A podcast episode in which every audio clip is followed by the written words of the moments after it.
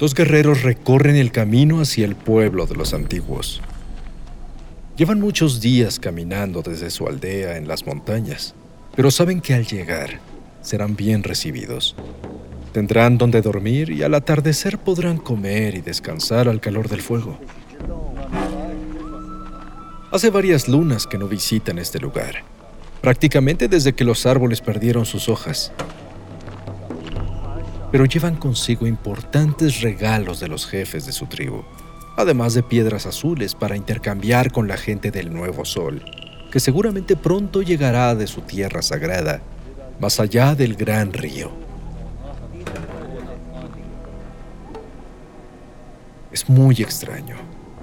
A estas alturas del camino normalmente encuentran a muchos viajeros, pero no hay nadie alrededor. Preocupados, siguen avanzando sin ver a nadie hasta llegar al pueblo. Está completamente vacío, salvo por un par de leones de montaña y varias aves de los muertos. Los guerreros no entienden qué pasa. Todo está abandonado y se ve que ha pasado bastante tiempo en este estado. Durante horas los guerreros recorren las demás viviendas del cañón desconcertados, preocupados, angustiados. En una noche como la de hoy habría más personas en los pueblos que estrellas en el cielo. ¿Dónde está todo el mundo? ¿Por qué dejaron ollas sobre la mesa y pieles en los lechos? ¿A dónde huyeron? ¿De qué huyeron?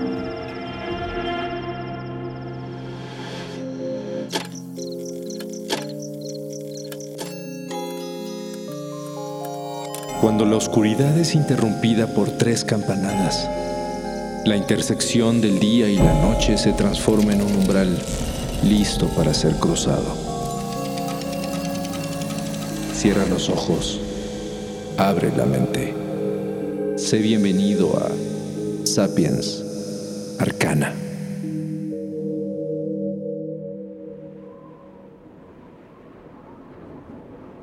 Anasazi. Un nombre que evoca misterio, curiosidad y, en el caso de los más conocedores, un extraño desconcierto. La enigmática presencia de esta cultura primigenia de América dejó una huella profunda en la historia del continente no solamente por haber sido la civilización más avanzada de su época, sino por las misteriosas circunstancias que marcan su desaparición. Y es que, envueltos en un gran conjunto de condiciones inexplicables, los Anasazi abandonaron sus impresionantes ciudades y se fueron desvaneciendo hasta terminar en tan solo una leyenda. ¿Qué les sucedió? ¿Por qué se vieron obligados a emigrar de esa forma? Nadie lo sabe con certeza.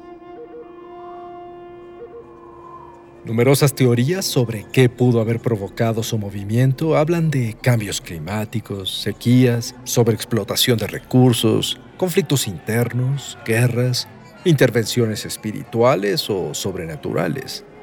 Incluso algunos plantean una posible abducción extraterrestre.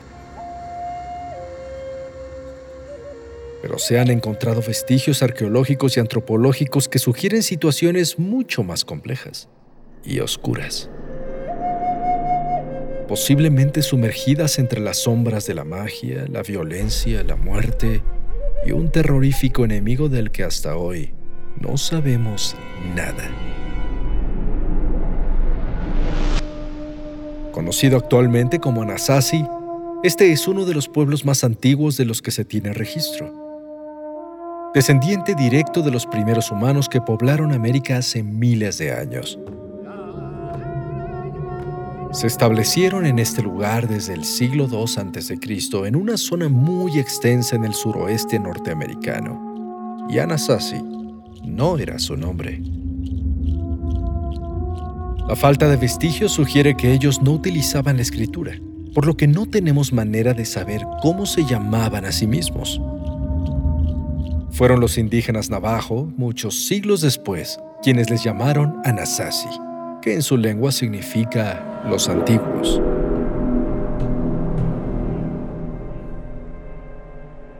Pero la escritura no parece haber sido necesaria para el desarrollo de esta civilización que evolucionó durante cientos de años. Con impresionantes y sofisticados logros adquirió gran importancia cultural, alcanzando su mejor época entre los siglos X y XI de la era cristiana. Sus huellas arqueológicas son extremadamente profundas, lo que hace que su enigmática desaparición sea aún más impactante. Aquella cultura rica y prolífica habitó una región llamada Las Cuatro Esquinas, donde hoy convergen los estados norteamericanos de Colorado, Nuevo México, Arizona y Utah. Durante su existencia se extendieron y construyeron complejos habitacionales impresionantes que aún existen en el cañón del Chaco en Nuevo México y en las paredes de inmensos cañones en Colorado. Las extraordinarias construcciones en el Chaco estaban alineadas con los puntos cardinales, así como con determinados fenómenos astronómicos. Los conjuntos incluían monumentales edificios, algunos de más de cinco pisos, cientos de habitaciones, residencias, almacenes, plazas públicas y una red de caminos de casi 400 kilómetros de largo. Sus espacios de congregación circulares excavados en el suelo o kivas eran legendarios, visitados por peregrinos e incluso por los mismos dioses, ya que en ellos se realizaban rituales y ceremonias. La kiva más grande que aún existe se llama Casa Rinconada y mide 20 metros de diámetro con 5 metros de profundidad. Hacia su apogeo, los Anasazi crearon efectivos sistemas de agricultura, irrigación y construcción, alfarería de gran belleza y canastas tan sólidas que aún hoy en día se pueden utilizar para transportar agua. Eran astrónomos, comerciantes y espiritualistas que conocían por igual las estrellas y las energías de la Tierra, además de lograr una relación estrecha con los más poderosos pueblos de México. Sin embargo, aún con toda la ciencia, cultura y urbanización que ayudaron a prosperar a los Anasazi, en algún momento después del siglo XII, todo lo construido en el Chaco fue abandonado. En algunos casos incluso dejaron pertenencias en las viviendas. Lo único que quedó de ellos en ese lugar fueron los restos de sus muertos. La razón de este abandono está repartida en varias teorías. Una gran sequía que devastó el área, sobreexplotación ecológica, conflictos sociales, hambre. No se sabe con certeza cuál fue la causa pero los Anasazi se fueron rápidamente sin mirar atrás. Sin embargo, hay algunos que creen que este pueblo no emigró, sino escapó, tal vez acosado por un poderoso enemigo.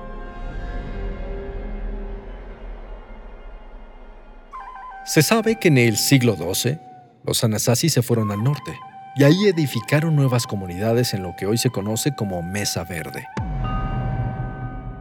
Sin embargo, en lugar de construir sobre el suelo, edificaron viviendas ocultas en paredes de roca al borde del acantilado. Nuevamente lograron imponentes construcciones, ahora realizadas en cavernas naturales elevadas a lo largo de inmensos cañones.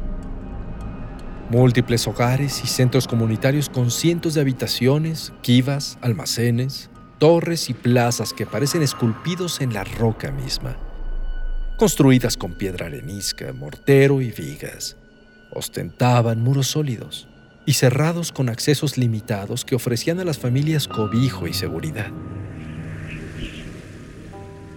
Muchas de esas edificaciones aún existen, erosionadas solo por el tiempo y los elementos. Verlas no es fácil. Es necesario asomarse por miradores específicos o acercarse a la orilla opuesta del cañón. Cualquiera puede darse cuenta de que el pueblo estaba notoriamente protegido en puntos sobre el acantilado muy altos, escondidos y encubiertos, difíciles de escalar, con accesos restringidos. La altura y la roca constituían un poderoso refugio. Pero, ¿por qué necesitaban defensas? ¿De qué huían? ¿Cuál fue esa desconocida amenaza? ¿Y por qué se fueron otra vez? Ciertas leyendas indígenas y múltiples investigaciones arqueológicas indican que hacia el final del siglo XIII, algo, un eh, evento desastroso desconocido, obligó a los Anasazi que quedaban vivos a moverse una vez más de sus casas elevadas en Mesa Verde, abandonándolo todo para huir hacia el sur, hacia el este, hacia cualquier lugar. Los detalles de esta migración quedaron guardados en el silencio del tiempo. Algunos de sus posibles descendientes que formaron culturas como la Hopi o la Suñe cuentan leyendas sobre un suceso doloroso y de gran impacto en esos días, pero no ofrecen una respuesta clara.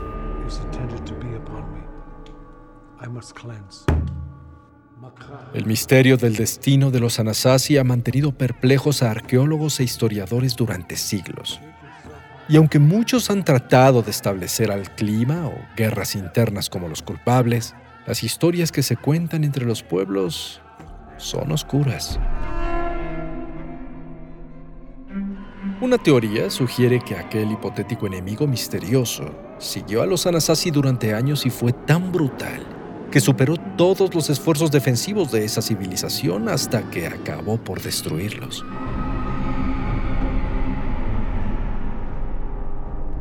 Se han encontrado vestigios alarmantes de violencia en los cuerpos de los muertos que sugieren fallecimientos traumáticos y asesinatos. Además, los análisis más recientes de esqueletos y huesos encontrados en diversos sitios arqueológicos sugieren algo aún más desconcertante, ya que al parecer, entre los Anasazi se dio una de las más oscuras prácticas de la antigüedad el canibalismo. No hay una explicación clara, pero ciertas leyendas antiguas de culturas posteriores hacen alusión a prácticas de magia o tal vez sacrificios. Y por si esto fuera poco, las posibilidades se van todavía a lugares más misteriosos, ya que una de las respuestas podría estar ante nuestros ojos, aunque aún no lo comprendemos. Los Anasazi no escribían, pero sí tenían dibujos. Figuras que permanecen marcadas para siempre en la roca misma a través de petroglifos ancestrales. Muchas son obras pictóricas con valor artístico, registros de eventos cósmicos, familias, cacería y sucesos de la vida. Pero otras son extrañas y desconcertantes. Hay conjuntos de escenas caóticas y confusas, unas enigmáticas espirales que se repiten en distintos lugares. Animales con formas extrañas, las palmas de incontables manos de todos los tamaños. Misteriosas huellas de pies humanos con seis dedos. Y lo más extraño, varias figuras humanoides con características inusuales seres altos con grandes torsos, algunos sin cabeza, otros que podrían ser gigantes, y otros cuerpos gruesos e imponentes como bestias, muchos con algo que parecen cuernos o antenas. Muy curioso, ya que los indígenas Hopi hablan en sus leyendas de antiguas deidades que provenían del corazón de la tierra, la gente hormiga. ¿Será acaso este conjunto de imágenes que dejaron los Anasazi una representación de seres extraños que convivían con ellos? ¿O habrán sido esos los poderosos enemigos de los que huían? ¿O será que gracias a aquellos hombres hormiga, los Anasazi siguieron construyendo maravillas en algún reino subterráneo? Entre tantos misterios, la idea de algunos teóricos sobre un posible contacto de los Anasazi con extraterrestres tal vez ya suena demasiado simple. ¿O no?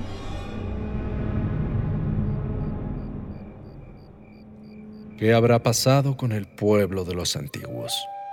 ¿Cuál habrá sido su verdad? Tal vez fueron presa de ese enemigo misterioso, o tal vez de sus propios demonios. Probablemente nunca lo sabremos.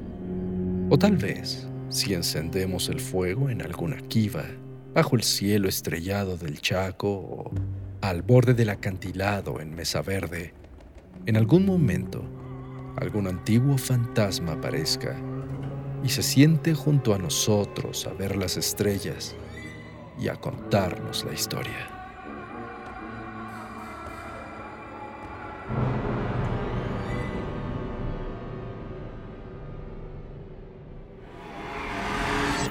El umbral se cierra hasta que la luna lo vuelva a abrir. Mientras tanto, abre los ojos y asómate en las grietas del espacio y el tiempo. Y si te atreves, descubrirás qué hay más allá de lo que consideras real. Sapiens Arcana, soñado por Luis Eduardo Castillo, esculpido por Emiliano Quintanar, trazado por Keren Sachaires.